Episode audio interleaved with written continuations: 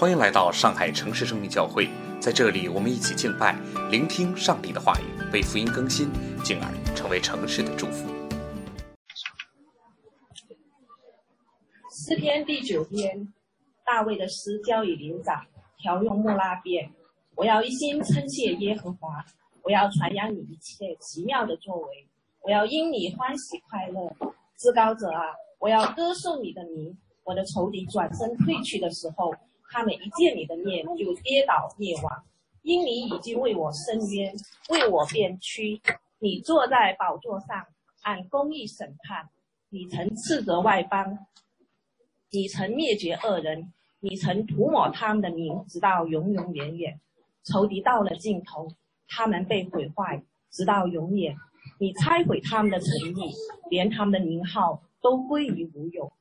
为耶和华做的为王。直到永远，他已经审判设摆他的宝座，他要按公义审判世界，他按按正直判断万民。耶和华又要给受欺压的人做高台，在患难的时候做高台。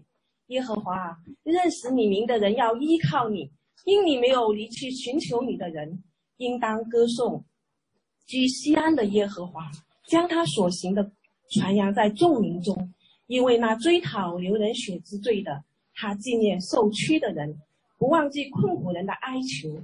耶和华，你是从死门把我提拔起来的，求你怜恤我，看那恨我的人所加给我的苦难，好叫我诉说你一切的美德美德。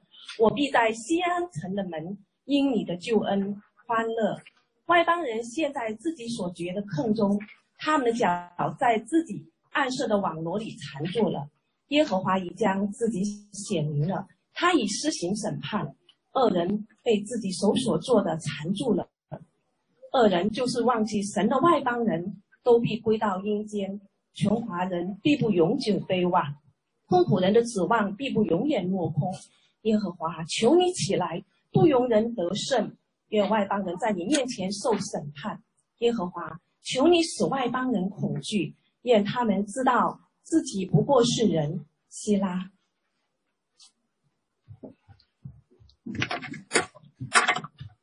嗯，第十篇，耶和华，你为什么站在远处？在患难的时候，为什么隐藏？恶人在骄横中把困苦人追得火急，愿他们陷在自己所设的计谋里，因为恶人以心愿自夸，贪财的背弃耶和华，并且轻慢他。恶人面带骄傲说：“耶和华必不追究，他一切所想的都以为没有神。凡他所做的时常稳固。你的审判超过他的眼界。至于他一切的敌人，他都向他们喷气。他心里说：我必不动摇，世世代代不造灾难。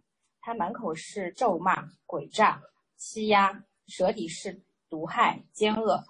他在村庄埋伏等候，他在隐秘处杀害无辜的人。”他的眼睛窥探无依无靠的人，他埋伏在暗地，如狮子蹲在洞中。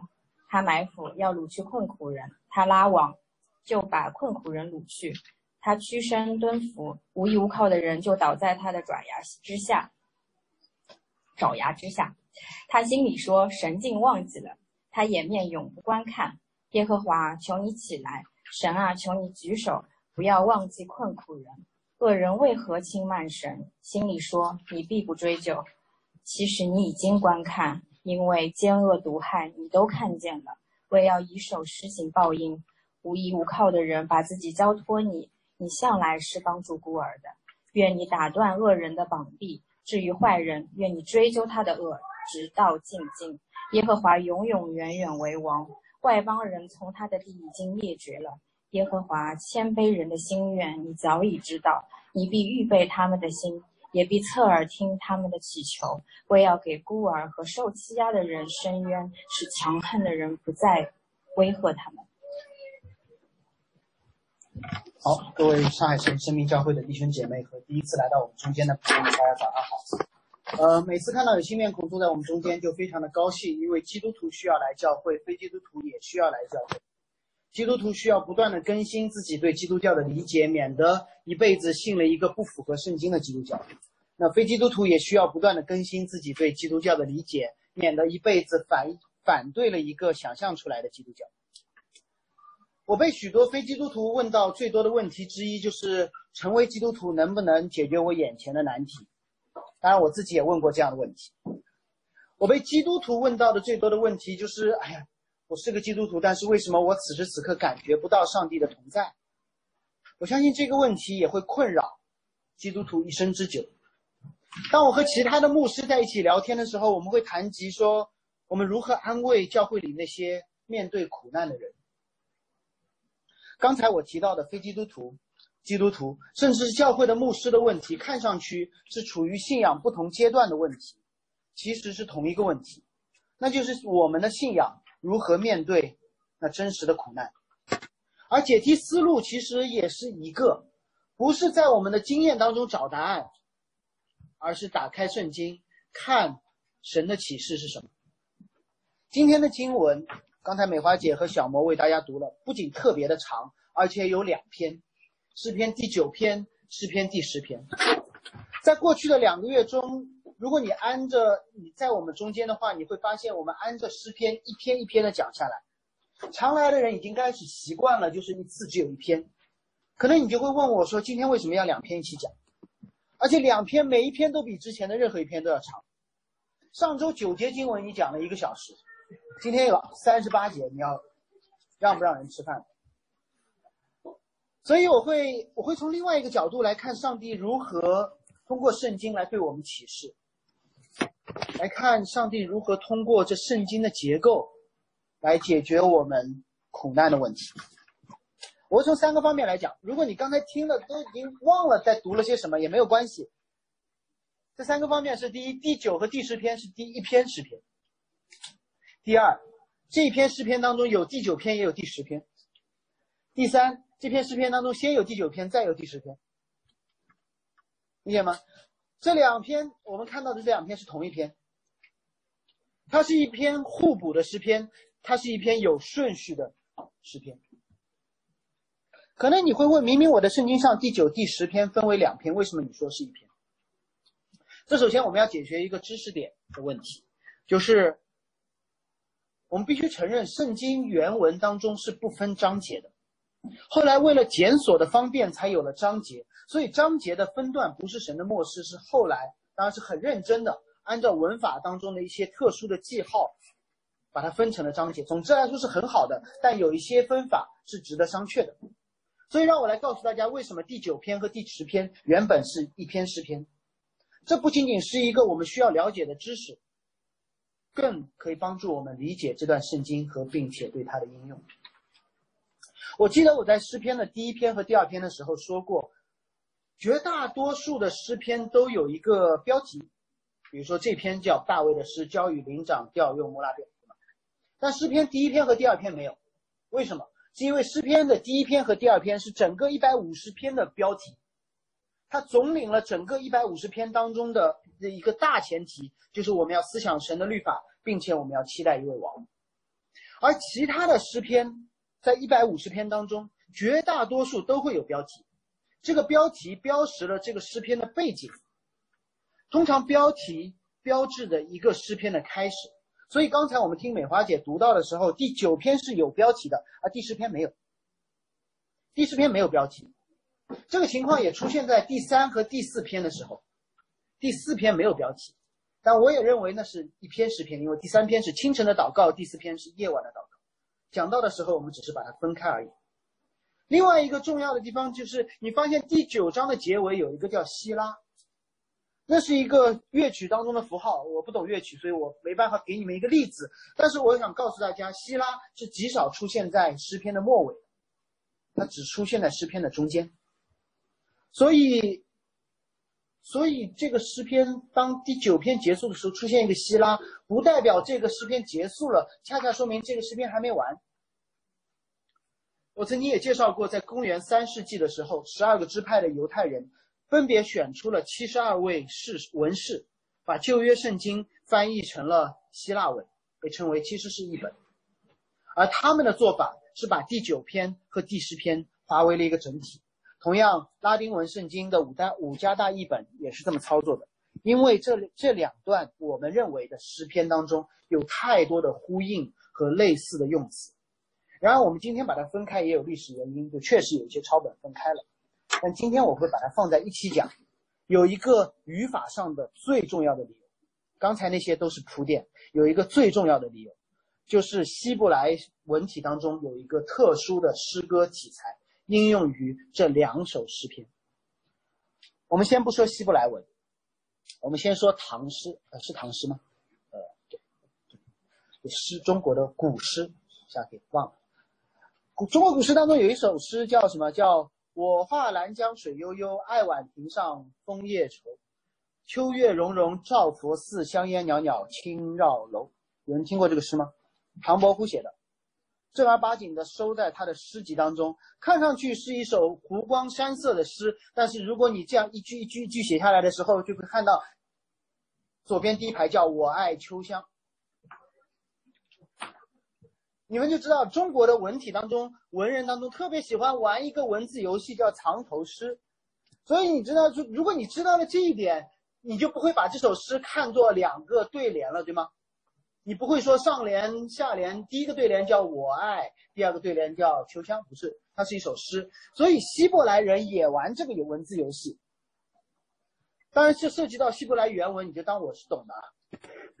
第九篇和第十篇每一句的首字母，不是今天的小节，而是一个逻辑的句子的首字母，全部写在那里。你会发现每一个字母，每一句话的首字母连在一起，就是希伯来文的字母表，就是希伯来文的字母表。有些是显显然是刻意为之的，这在当时的文体当中被称为字母诗，而且不止这一篇，有很多篇，包括了最长的诗篇一百一十九篇，它是好几首字母诗的连读。还包括了三十七、二十四，呃，一百四十五这些诗篇。它如果你都可以看，它就叫字母诗，因为它每一节经文的第一个字母连在一起，就是它的字母表。不仅在诗篇当中，箴言也是如此，有一些小先知书也是如此，甚至有专门的一种文体，全是如此。就如果你打开，不是打开，如果你知道耶利米哀歌的话，耶利米哀歌一共有四章，一共有四章。就是四首字母诗。那问题来了，你看我在台台上说了这么多，为了证明第九篇和第十篇是同一篇，它的意义何在？如果这首诗歌是一个字母诗，所以第九篇、第十篇是一起的，那它的意义何在呢？我想反问大家一个问题，就是为什么圣经的作者会刻意的写下这种字母诗呢？藏头诗是为了玩文人的一些恶趣味，而这种交与灵长、让人公开演唱的字母诗，它的意义何在？你为什么说这首诗？你知道吗？它前面是 A B C D E F G 连在一起的。对所有的小朋友，这是首诗意义何在？可能有些人已经想到了，它是为了方便记忆。我女儿学成语的时候，她用成语接龙，一个啊，是吧？或者是按照字母顺序把什么什么一心一意二什么什么，对你们你们都懂的。所以在诗篇当中的这些字母诗，对于希伯来人来说是特别容易记忆的。诗篇当中的字母诗包括了敬拜、祈求，一共没太多，六七篇，包括了敬拜、祈求、哀歌、顺服，几乎所有的主题，每一个主题当中都有一首诗是以字母顺序。排下来，方便你们这些小朋友记住，便于大家记忆背诵，烂熟于胸。如同诗篇第一篇所说的：“唯喜爱耶和华的律法，昼夜思想。”在某一些诗篇当中，作者不仅鼓励大家记住，还帮助大家记忆。从整体来看，这些字母诗绝大多数在圣经当中是哀歌。希伯来书的希伯来的作者。希伯来语使用的作者，他用了大量的字母诗来讲哀歌，说你们要在哀苦苦难当中呼求的时候，你最好都记住应该怎么呼求。为什么？因为我们在苦难当中最容易忘记上帝，在我们苦难当中最容易盯着苦难，而不是想到神的话。我们在苦难当中最容易把自己封闭起来，自怨自艾。而同时，这些时刻是最需要想起上帝的时刻。我给大家讲一个例子，一个真实的例子，你可以理解。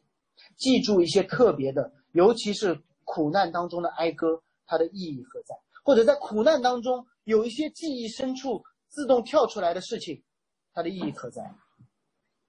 我在美国的时候认识一位呃亚特兰大的牧师，他名字叫 George，是一个白人，但他牧养一间黑人为主的教会。在我们的教会，每次讲到之后，如果你看我们的小册子，会看到我们会有几段要语问答，台上的人问，台下的人的回答。这是教会的传统，几乎在每一个时代都会有各种各样的药理问答。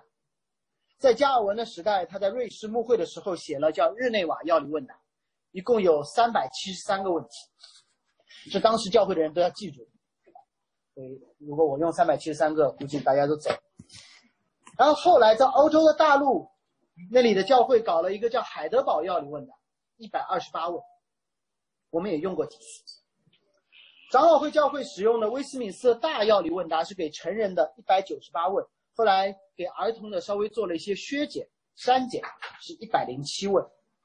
总算前两年，提摩太·凯勒牧师和卡森博士以这些经典的药理问答为蓝本，写了一套叫《新城市药理问答》，来帮助我们这些你们这些忙碌的社畜们、九九六的人愿意打开，因为那个药理问答只有五十二问，一周一问就好了。如果你看到三百七十三，基本上你一问都不会去看。我想让大家猜一下，我的朋友 George 他所牧养的在亚特兰大一个相对贫穷的社区里面，那个黑人教会受教育程度相对比较低，非常的贫穷。他们的教教会使用的药理问答有几问？我要告诉你，只有一问。准确的说，那根本不是一问一答，就是他们只有一句、两句话，台上说一句，台下说一句，就结束。对就结束了。你在一些影视作品里面可能看到，就是台上会说 “God is good”，有人就知道；台下说 “all the time”，台上说“神是良善的”，台下说“时时刻刻”，然后台上说什么？“all the time”，神是良善的，呃，说时时刻刻，下面说 “God is good”。然后如果你去过黑人教会，我去过，哇，他们可以反反复复的说。真的是反反复复的说，先开心的说，然后哭着说，然后打着节拍说，然后弹着钢琴说，对吗？对，你刚才这些喊出来，我说 God is good，你们说 all the time，你们都知道，真的有二十分钟，他们可以不断的去说，不断的说，变成一种条件反射，甚至，甚至我的牧师是一个韩裔美国人，去他们教会讲道的时候，他在一句长句当中说了一句 God is good，然后下面 all the time 直接打断了他的讲道。因为他们抓住了那个，那个他们特别熟悉的那个条件反射的点。我的那位白人牧师朋友 George，他牧会多年，他一直对教会的这个传统，觉得既爱又又尴尬。他说：“真的，真的，我们要放弃那些极一百问的特别好的神学的问答嘛？意义何在呢？”当他牧会的第十二年的时候，他的一个会众，一个单亲妈妈，打电话给他说：“牧师，我的儿子死了，我在医院里，能来一下？我在急诊室来。”那这个牧师没办法，他说：“那打电话给我，我能不去吗？”然后他开车过去的路上，他根本不知道该怎么办，因为这个母亲，单亲妈妈，一个人坐在急诊室外的长凳上。我忘记他怎么说，他说他儿子是怎么死的。但是这个牧师知道说，这是已经不是他第一次看着他的孩子被装进裹尸袋、拉上拉链、放进冰柜里，不是第一次了。在他们的社区，无论是贫穷导致的疾病，还是治安问题，或是交友不慎引起的死亡、青少年的死亡，时有发生。但是连续发生在同一个单亲母亲身上，其实并不多。我的牧师朋友陪着这个母亲坐了很久很久，两个人都不说话，因为无论说什么，在那一刻似乎都变得非常的苍白。但那个 George 告诉我，他说我不知道当时是实在忍受不了这样的沉默，还是那一刻的圣灵感动，或者两者皆有。George 突然在这个母亲耳边说：“God is good，神是良善。”然后那个母亲条件反射的说：“All the time，时时刻刻。”然后那一刻，George 告诉我说：“他说他自己都惊呆了。”然后那个母亲也对自己的回答惊呆了。因为这个牧师不知道自己说这句话是否合适，然后这个母亲也不知道自己为什么突然条件反射的说时时刻刻。然后他们停了几秒钟之后，停了几秒钟之后，那个母亲说 all the time。这母亲不知道是一个习惯性的陈述，还是一个疑问，还是一个确信。然后那个牧师说 God is good。然后他们两个人在。在急诊室外面，就你一句我一句，你一句我一句，反反复复，好像反复要确认这是真的，这是真的。最后，这位牧师很认真的问这位母亲说：“你真的相信此时此刻神都是良善的？”然后那位母亲痛哭流涕的说：“是的，He's good all the time, even now。”他说他是良善的，甚至在此时此刻。这是把。这还不是神的话，这只是他们教会把神的话浓缩成一句问和答，刻在心里，昼夜思想，反复条件反射式的就可以说出来的一个小小的结果。这也是字母诗的目的。这是圣经当中有这么多字母为顺序，让人努力去记住这些哀歌的目的，甚至是这么多哀歌都是用字母诗。来写成的目的，就是当我们不愿意思想神的时候，当我们怀疑神的时候，可以条件反射的一般向自己、向彼此来说圣经的话，来讲述那个不变的福。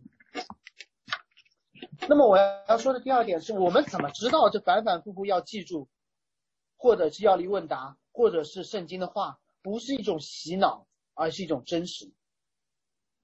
我们怎么知道说之前只是大家洗脑、洗脑、洗脑，最后那一刻可以继续洗脑的？那我们一起来看它的内容。今天不会走很多的细节，但是我们大概看一看这诗篇当中的内容如何自证，它不是洗脑，而是真实。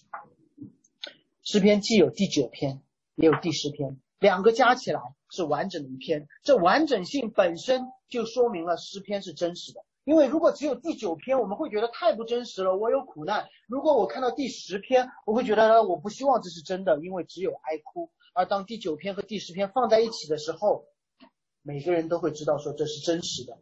我希望这是真实的。第九篇的开篇是一段赞美，他说：“我要一心称谢耶和华，我要传扬你一切奇妙的作为，我要因你欢喜快乐，至高者啊，我要歌颂你的名。”而第十篇的开篇是一段哀歌，他说：“耶和华，你为什么站在远处？在患难时刻，你为什么隐藏？”如果你第九篇、第十篇，那么三十八节经文都忘记的话，只要记住这三节就可以了。你要知道，这一篇诗篇既有赞美，也有哀歌，这是真实的。让我们这么想：如果整本圣经里面都是第一批第九篇开头的鸡血。你要赞美称谢耶和华，我要将你奇妙的作为传扬，我要感欢喜快乐，至高者啊，我要歌颂你的名。这是一本值得相信的圣经吗？我告诉你，如果这本圣经当中只有这些东西，这不是一本值得相信的圣经，这只是一碗能够把人淹死的鸡汤。托尔金说过，他说，没有邪恶的童话是最邪恶的童话，因为你在欺骗一个孩子，这个世界上面没有邪恶。圣经它的美丽之处在于，它既有人的破碎，也有神的美善。如果一个宗教只是给人一个结论而不给解释，这叫迷信；如果一个宗教只让看只让人看到美好而不涉及苦难，这叫精神鸦片。所以，若有人认为基督教信仰是精神鸦片或者是迷信的话，那我只能说这是一个没有读圣经的迷信。大卫解释了他要称谢耶和华，传扬他的作为，欢喜快乐，便歌并歌颂他的名的原因。事实上，大卫已经提及这一切都因为耶和华的作为。这不是一个期待，而是基于一个已经的作为。在整个诗篇当中，大卫的每一段祷告、每一段祈求之前，都有一段对历史的回顾，都是针对上帝已经完成的行为做出的总结。大卫提到了战争的画面，他说：“我的仇敌转身退去的时候，他一见你的面就跌倒灭亡了。”第三节，他这节经文其实是致敬、回顾了萨姆尔他妈妈哈拿的祷告。哈拿祷告的时候说：“以色列的战争都将因耶和华而胜利。”大卫不单单听说过这个祷告，他还经历过这一切。他的仇敌是在什么情况下失败的？不是在大卫进攻的时候，而是在约柜被抬出会幕的时候。大卫明白，他在战场上所有的胜利都是从神而来。大卫听过这样的祷告，大卫经历过这样祷告的应验，大卫继续这样的祷告。你觉得这叫迷信吗？这不是，这叫科学，对吧？一个理论应验了，于是我们继续去实用实践这样的理论。随后第四节，大卫说：“因你已经为我伸冤，为我辩屈，你坐在宝座上按公义审判。”大卫用了一个审判者的角色，让人认识他所称谢赞扬，因此欢喜并不断歌颂的那位上帝是怎样的上帝。他说：“这位上帝是一个公义的上帝。”大卫并不是简单的贴上在上帝身上贴上公义的标签，他归纳了整个上帝显在历史当中所显出的那个品格，就是这位上帝真的是公义。在伊甸园里面，上帝没有姑息亚当夏娃的犯罪，因为他是公义的；在埃及，他审判了自以为神的法老，因为他是公义的；在旷野，当以色列人被带出埃及之后继续犯罪，公义的上帝没有对他的子民手软。有人知道《诗诗记》的英文标题是什么？Judges，是审判者，是公义的上帝，一次一次通过仇敌来审判他的子民，又通过他的子民当中所兴起的事实去审判仇敌。公义且不变的上帝是值得敬拜的，任人唯亲不可变的上帝带来的只有毁乱。最近很火的那个坐了二十七年牢的那个冤狱。给我们带来的盼望是什么？盼望是公益还在，公益还在。为什么有人会屈打成招？是因为他们放弃了，他们觉得说这个世界没有公益。我们希望一个公益的上帝，但有的时候我们的盼望是我们希望恶人被审判。有的时候，当我们自己犯罪的时候，我们偏偏希望说神啊，你最好别不是公益的，放我一马吧。仔细想一下，到底是怎样的上帝才是一个真正值得被传扬、称谢、欢喜歌颂的上帝？大卫说了，是坐在宝座上按公义审判的上帝，坐在宝座上按自己的意思审判的那位，不是你，不是我，不是我来决定说对我的仇敌公义吧，对我网开一面吧，不是那样的上帝，那样的上帝不值得被敬拜。真正值得被敬拜的上帝是那位。坐在宝座上，不因我们的喜好，而因他自己公义的属性实行审判的上帝。这是整个大历史的总结。因为当亚当坐上宝座的时候，上帝审判了他；当法老坐上宝座的时候，上帝审判了他；当以色列人坐上宝座的时候，上帝审判了他；当扫罗坐上宝座的时候，上帝审判了他。上帝不认出身，不认成就，只认自己公义的属性。大卫继续回顾历史。他说：“第五节，你曾斥责外邦，你曾灭绝恶人，你曾涂抹他的名，直到永永远远。”大卫在引用了旧约摩西打败亚玛利人之后的典故，因为那时耶和华说：“我要把亚玛利人的名号从天上天下全然涂抹。”你要知道，你要读给约书亚听，就是摩西的继任者，你要代代相传，好知道耶和华尼西，就是耶和华是我的惊奇的意思。什么意思？是是是大卫在提醒自己，提醒所有的人，那个惊奇，那个真正的元帅到底是谁？是谁帮摩西打赢了这场仗？是那位值得称颂、敬拜、欢喜、传扬的那位神。所以你要知道，大卫整个诗篇全是旧约梗，全是更旧的旧约的梗。他所有的祷告是基于已经发生的众人皆知的历史，而不是一个简单的期待。他第六节说，仇敌到了尽头，他们被毁坏，直到永远。你们拆毁他的诚意，连他的名号都归于无有。大卫在说什么？在说耶利哥城倒塌之后，约书亚启示说，重新修建这城的人当受咒诅。他会说，你们都经历过的，所有的这些历史，不是让你知道这些历史，而是让这些历史让你知道神是怎样的神。神从来没有变过，按照那个不变的上帝。来祈求祷告。我多次说过，读圣经需要用第一读者的视角来了解第一作者要表达的意思。最简单的方式就是上下文，要了解更早的经文，要了解这段经文之前的经文。读大卫的诗篇，你只需要知道历史书和摩西五经，你就可以读懂大概了。你读不懂，是因为可能我们对旧约不够熟悉。就好像你突然之间从书架上抽出《哈利波特》第五集，你会觉得读不懂啊？为什么？因为第一到第四没有看嘛。为什么我们读大卫的诗篇不熟悉、不懂呢？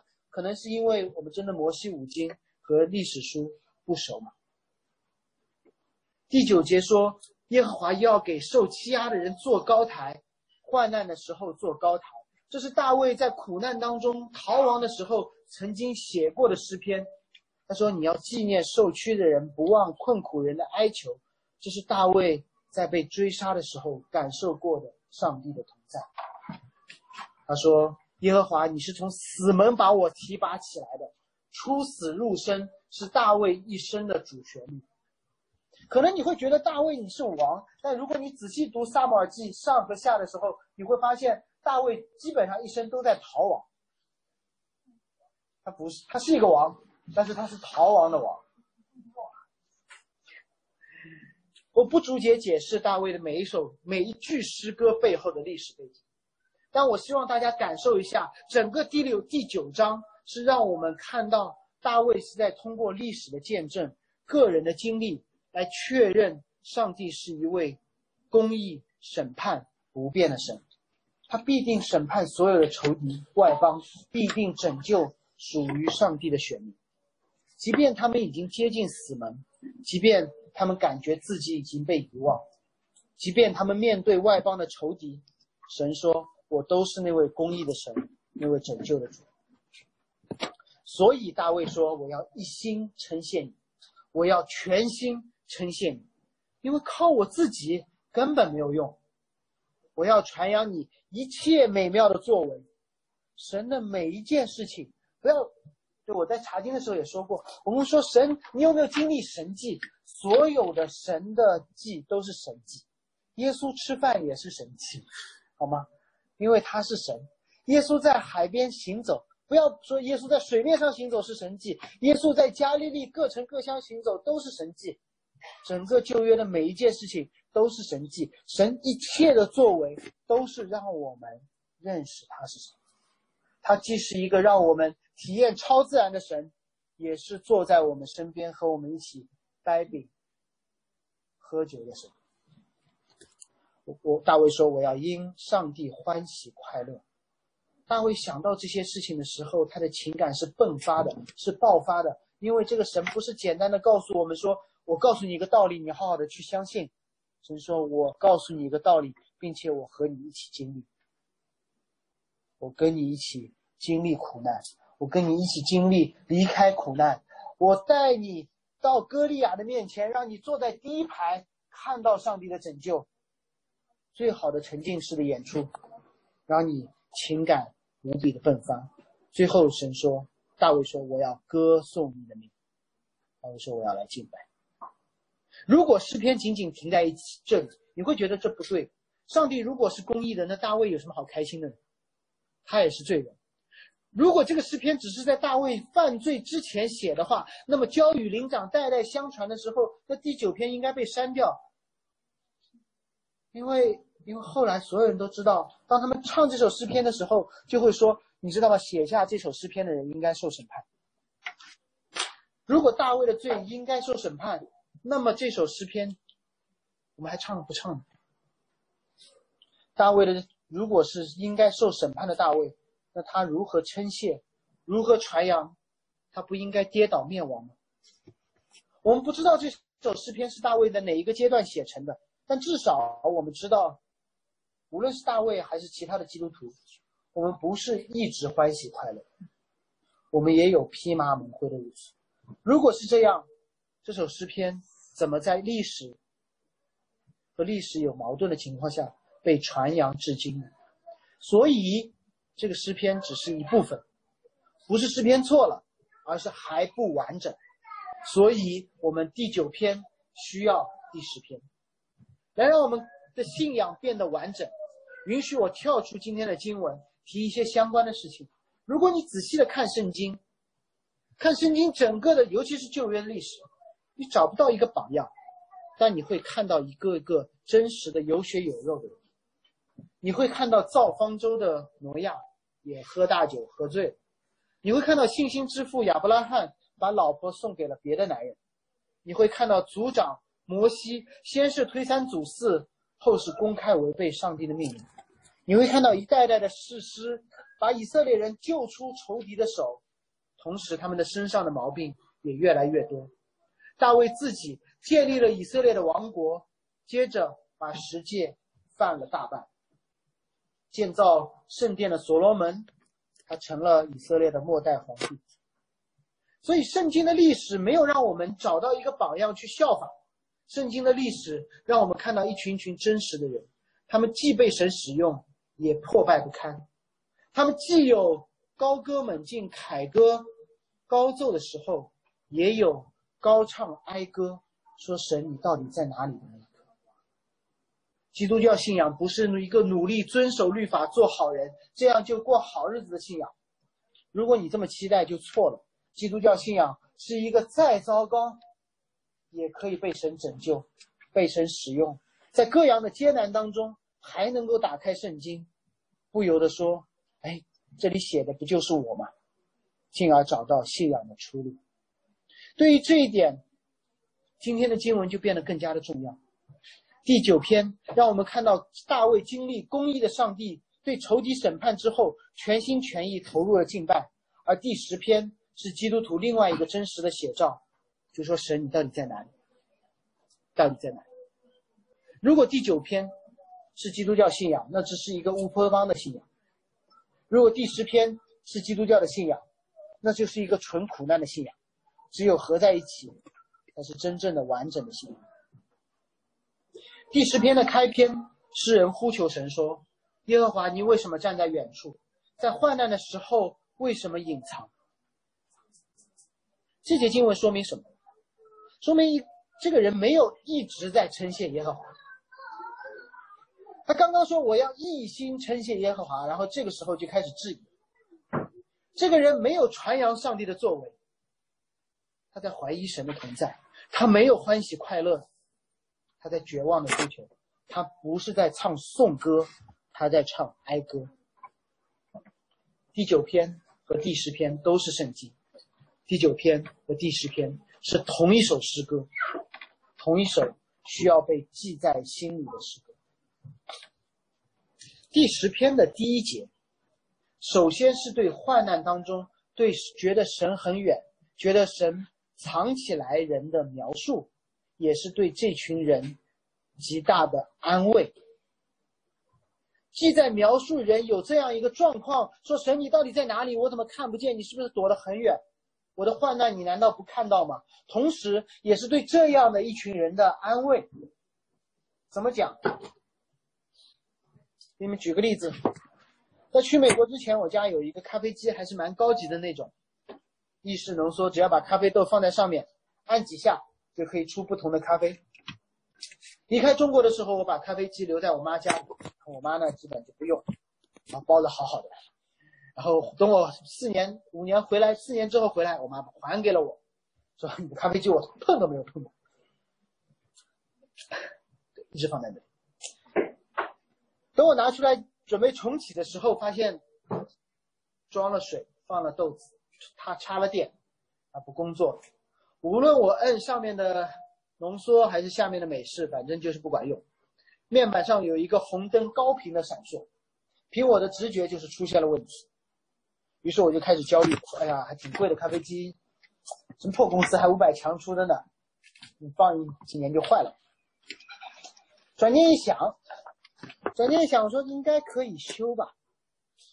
然后就发现说，当年的说明书也找不到了，再度进入焦虑。但想着说，嗯，红灯绿灯不同频度的闪烁说明不同的问题。于是好在我们现在还有百度，于是上网查找到了相关型号的说明书，准备下载下来。好慢，继续焦虑。打开发现是繁体字，读起来很累，继续焦虑。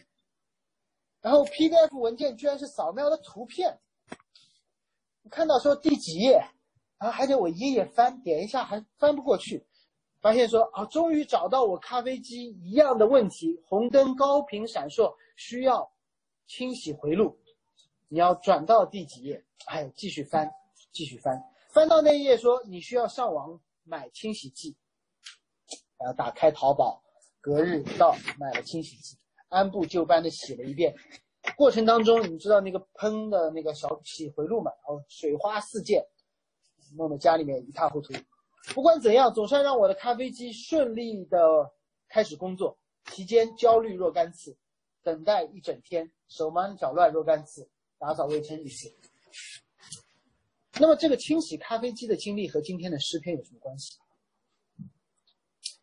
我为什么会以为咖啡机坏了？是因为我看到咖啡机不工作了？不是，是因为我看不懂这个红灯高频闪烁是什么意思。因为我不懂这个意思是什么，我不懂这个高频闪烁是说明你需要清理回路了。我说，哎呀，完了，坏了，原来几千块买的咖啡机不能用了。如果我的第一时间就知道红灯高频闪烁这个症状是被记录在配套的说明书里，并且提供了详细的解决方案，而我手边刚好还有一瓶清洗液，我还会焦虑吗？我还会等待吗？我还会手忙脚乱吗？可能还会。但是你知道吗？半年之后，前一阵，我再次碰到红灯高频闪烁的时候，我已经完全不焦虑。我知道我的硬盘里面有那个说明书，我知道第二十页，我不用看到第二十页，我直接翻到第四十页，进入那个清洗流程就可以。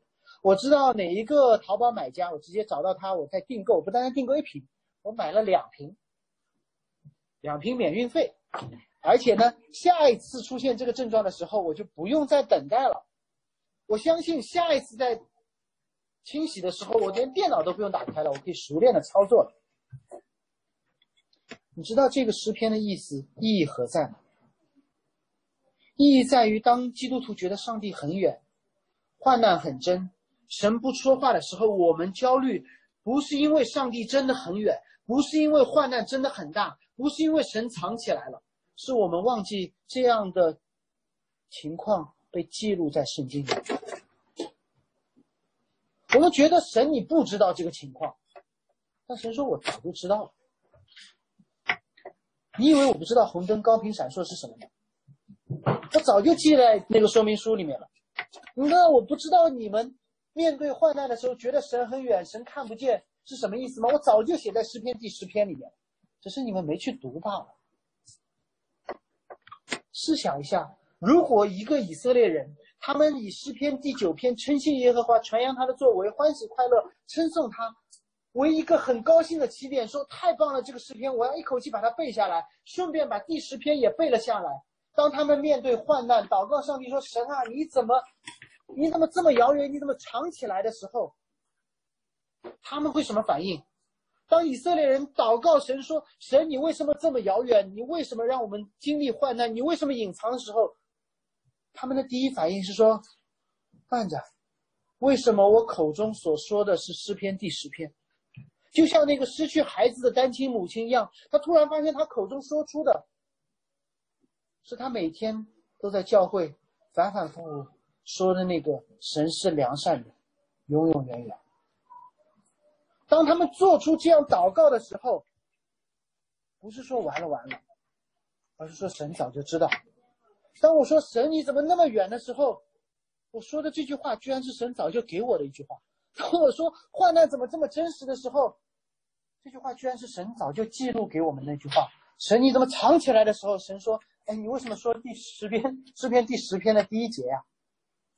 当我们这么祷告的时候，如果我们熟悉圣经，恰恰说明神没有远离，神没有隐藏，神要和我们一起来面对这患难。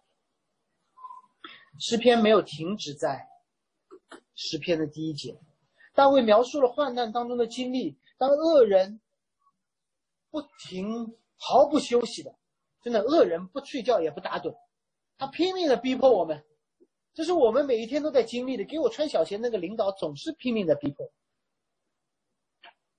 我们的客户，我的竞争对手每一次总会比我的要求，比我做到的提更高的要求。比我做的更好，甚至不仅仅逼迫，而且轻慢且骄傲的说：“你们的耶和华并不追究。”他们认为一切的罪是没有后果的。甚至大卫说：“凡他所做的，都挺稳固的。”我们发现，为什么小人总是得志呢？就更更让大卫相信说，真的没有后果的。为什么在学校里面，我拼命的在图书馆里面辛苦？但那些抄袭舞弊的学生不被抓住，当我在谨守我的职场上的伦理，却那个灰色地带的人越来越多，甚至在教会里，我发现对罪的宽容无处不在，好像耶和华真的不追究，那些恶人真的不动摇，那个世世代代不遭受灾难，神，你真的忘记了？当我们在怀疑的时候，有一个安慰，就是所有的这些怀疑。居然被记载在诗篇的第十篇当中。大卫也在说：怎么这些真的每一天都在发生？不用我们的非基督徒朋友问我们，我们自己都在会问说：神啊，这些东西、这些事情你不追究吗？为何恶人不动摇？你是不是忘记我了？当苦难当中的人怀疑上帝的公义的时候，我们最大的问题是忘记这一切被记载在福音里，记载在诗篇当中。我们最大的问题。是相信这些事情是真的，于是我们瞬间就会变成仇敌的样子。因为一旦仇敌不配审判，我们就倾向于我们也不被审判。我们相信仇敌说：“对对对，你们的神不审判，所以说，哎，我们的神不审判，我们的神不审判他，也不审判我。如果没有说明书，没有网站，没有客服热线。”面对一个红灯频闪的咖啡机，我能做的是什么？就拿起螺丝刀自己拆开摸索。而结果呢？通常我会把保养级别的问题变成需要被维修级别的问题，把一个可以被修好的咖啡机变成一个可能被报废的咖啡机。这叫什么？这叫自我救赎。忘记上帝的公义，必定。开始自我救赎之旅，反映在人和人的关系上，就是民攻打民，国攻打国。圣经没有否认人会被逼迫，没有否认人会觉得上帝很远。圣经把这样的时刻记录在一个漫长的历史当中，让人明白说这是历史的一部分。你可以等，你可以等，你可以等到上帝因为公义的上帝出现。因为公义的上帝审判，因为公义的上帝拯救。如果你愿意等，你愿意抓住上帝，而不是抓住眼前的仇敌，那么你可以不会变成仇敌的样子。赞美是基督徒应有的样子，哀歌也是基督徒应有的样子。因为基督教信仰是基于真实的信仰，不是基于想象的信仰。赞美中认识上帝的公义，在哀哭中期待上帝的公义。进而更加认识上帝的公义，进入敬拜。我再举一个公益方面、工业方面的例子，大家更好的理解。首先，我得告诉大家，这是一个符合逻辑、非常美好，但这是虚构的故事。你可能听过，就是话说，曾经青岛被德国占领过，德国在青岛有很多基础建设，包括青岛的下水道。百年之后，下水道出了问题，有零配件的损坏。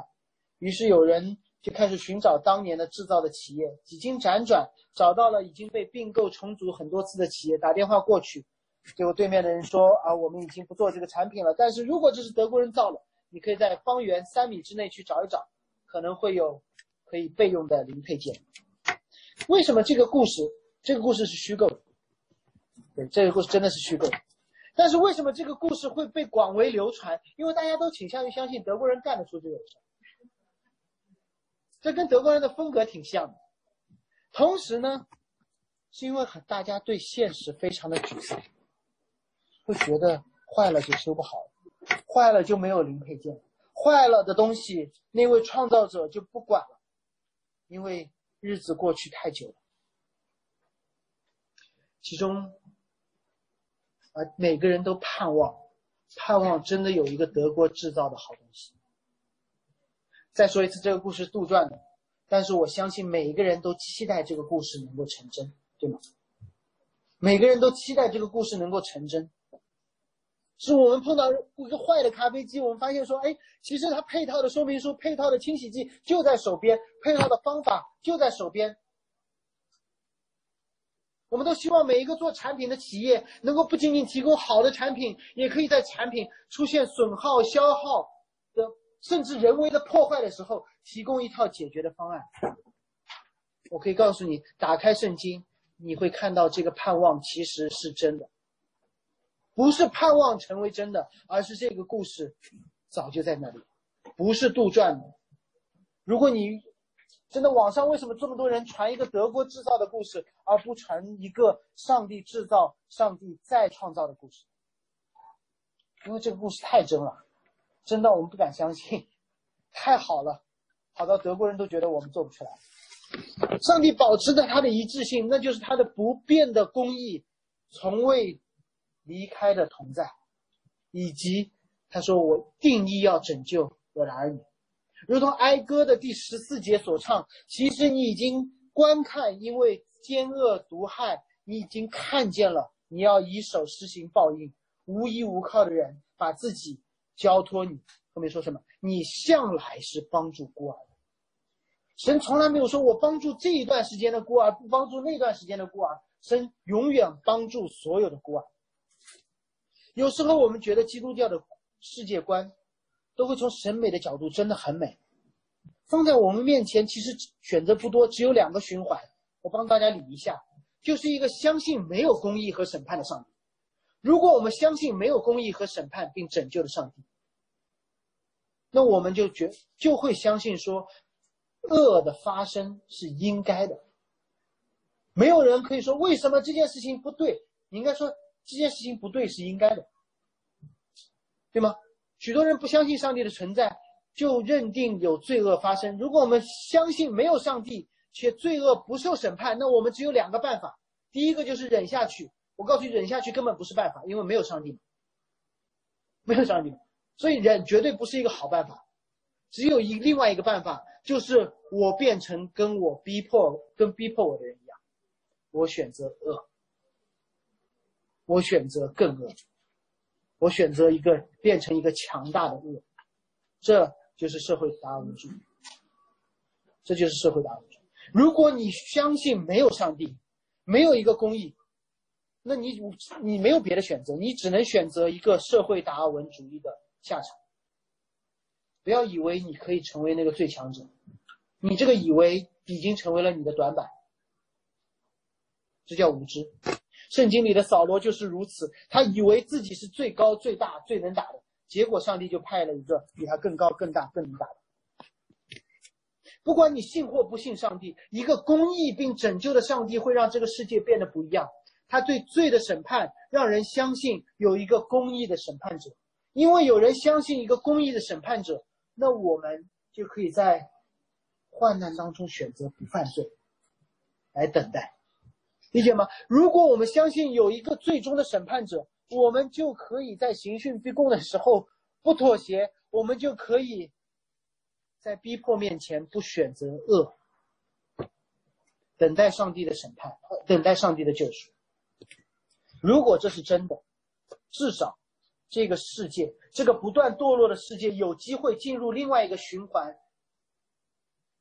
就是越来越有序，越来越美好。选择恶的人越来越少。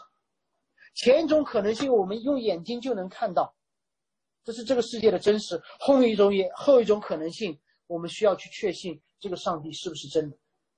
这是我要说的最后一点。这个诗篇的顺序是第九篇之后第十篇，这个顺序本身就反映了福音。我们很希望那位公义的拯救者是真的。我们怎么知道？我们怎么才能够让这位拯救者进入这个世界来翻盘呢？我想告诉你们，不可能。我们不可能让这个拯救者进入，我们不可能邀请那个拯救者进来。我们只有可能接受这些拯救者的进来。我们在这个拯救的事上面，我们不是一个主动的邀请者，我们不是一个主动的促成者，我们是一个被拯救的被动，我们是那个客体。如果按照普通宗教的方式，诗篇应该怎么写？按照我们日常的行为，诗篇应该怎么写？诗篇首先应该是第十篇说：“耶和华，你为什么站在远处？在患难的时候，你为什么隐藏？对吗？”许多人都在患难当中开始寻求神，寻求神，然后找到了，我赞美他。真的是这样吗？我告诉你，不是的。如果你认为基督教信仰是说我在患难中求啊求神，你来吧，然后神就来了，拯救了，那神变成我求来的神。这跟所有的宗教都一样了，这变成了一次购买。你想一下，大卫的生平是什么？大卫的生平是他在旷野当中放羊的，说：“耶和华你怎么在远处？耶和华你怎么派撒母耳去我远处的家，不来旷野当中找我？耶和华你为什么让狮子和老虎没有老虎，狮子和熊叼走我的羊？你是不是隐藏起来了？”大卫是这样祷告的吗？不是的，是先知。直接来选立他，上帝直接来拯救他。于是大卫说：“我要一心称谢耶和华，传扬他奇妙的作为。”我们放眼多一点，挪亚，挪亚有没有向神祷告说：“耶和华，这个时代这么邪恶，你为什么在远处？你为什么向我隐藏？”不是的，《创世纪》当中的记载是，所有的人在这个地上都罪大恶极，终日思想的尽都是恶，其中包括了挪亚。而只有挪亚怎么说？他在耶和华眼中蒙恩，是神找到了他。什么叫蒙恩？不是，不是他表现的好，上帝说我来救你，是说你这个人不配，但是我愿意来找你，我愿意看见你。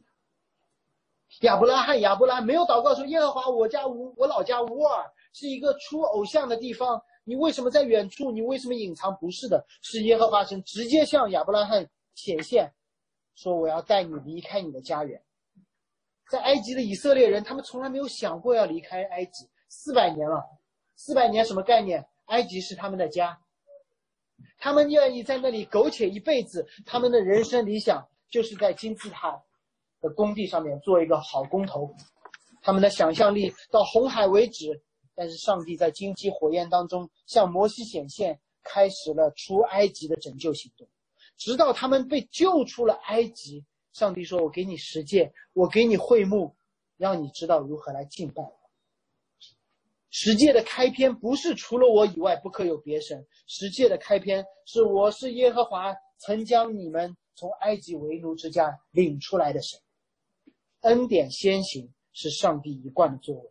通过超乎我们所求所想的恩典，让我们去认识他、敬拜他，并且预备我们面临各样的患难，好继续操练我们的信心，确认那曾经救我们的神没有改变，进而不断的成长、不断的信靠、不断的敬拜。所以，为什么这个诗篇是先九篇再十篇？神就是这么做事的。是让我们认识他的美善，敬拜，预备我们面对苦难，更相信他是真的，回到敬拜。基督教信仰不是苦难寻求相信敬拜，基督教信仰是被找到被拯救相信敬拜，预备进入苦难，经历拯救更加相信更加敬拜，预备进入更加的苦难，让真理更加的显明。我怎么知道这个循环已经开始了？使徒保罗。在罗马书当中提到了这第一因，他叫唯有基督在我们还做罪人的时候为我们死，基督的爱就在此向我们显明。不是我们求神说你在哪里，是神在我们还不认识他的时候，不知道神的时候，他说我在这里，我来了。不是一群死人喊着说救我救我，死人根本喊不出来，对吗？是基督进入了死亡，把我们从坟墓当中救出来。当我们喊说救我救我的时候，因为意识到说死人怎么会喊，是因为你已经复活了，是你已经复活了。这时，上帝给我们历史，让我们看到他更大的作为，给我们律法，让我们不要如同行尸走肉，给我们整本圣经，好让我们知道我们的敬拜在重复大卫的敬拜，我们的哀歌在重复大卫的哀歌。教会经历逼迫是重复基督的逼迫。如果神是那个不变的神，那你我就可以经历基督一样的复活。有点像拿着剧本在演戏。如果你知道你会复活，你根本不用担心。哎呀，我怎么现在这么苦，对吗？还怕什么呢？诗篇第九篇、第十篇，最后很短，给大家几个小小的应用。首先，第一个应用，真的把神的话记在心里。我们绝大多数的焦虑都是因为无知，让我们觉得不确定；但我们绝大多数的无知，都是因为对圣经的无知，对上帝恩典的忘记。把圣经记在心里。当我们去祷告说：“神啊，你怎么那么远？”的时候，我说：“哦，原来第篇第十篇里面写了。”当我们说：“神啊，我要一心来敬拜你的时候，第九篇是一心是全心来敬拜你，不是抽一段时间来敬拜。”其次，不要害怕患难，不要害怕唱哀歌。唱哀歌不是一件丢人的事情。患难是圣经当中的记载，绝大多数记载圣经当中大量记载着哀歌的文体。所以，当我们经历患难的时候，我们照着圣经去唱哀歌，就好像当我咖啡机坏掉的时候，我按着说明书有条不紊的去把它修好。因为你去看哀歌，哀歌永远把人带入敬拜。最后，我想也是对在座的基督徒和非基督徒说的：不要等苦难的时候再去求神，尽快、尽早、尽可能的去认识这位公义的救赎者。这个世界里不止基督徒在受苦难，所有的人都遭受患难，而基督教信仰是预备大家如何面对患难。并期待最终得胜的日子。如果你不愿意在这永生永死的事情上面，在最后一刻手忙脚乱的做决定，那我邀请你，今天就开始认识这位讲道理、愿意解释、不改变、公义并拯救的上帝。我们一起祷告。恩主，我们感谢你赐给我们圣经，让我们认识你。首先，让我们欣赏你、敬拜你。主让我们明白，我们的一切好处不在你的以外，你的救恩，我们的救恩从你而来。主，谢谢你，你是一位不变的主，你让日光底下从无新事，你拯救以色列人，你拯救大卫，你也拯救我们这一切愿意投靠你的人。主为我们在座的基督徒祷告，愿我们抓住现今的机会，预备自己认识你，去打那美好的仗。为在座福音朋友向你祈祷，求圣灵在他们心中做工。就不要再等，此时此刻就来认识你，用一个全新的眼光来面对这个世界。主愿你的旨意成就，愿属于你的人一个都不失落。奉耶稣基督名祷告，阿门。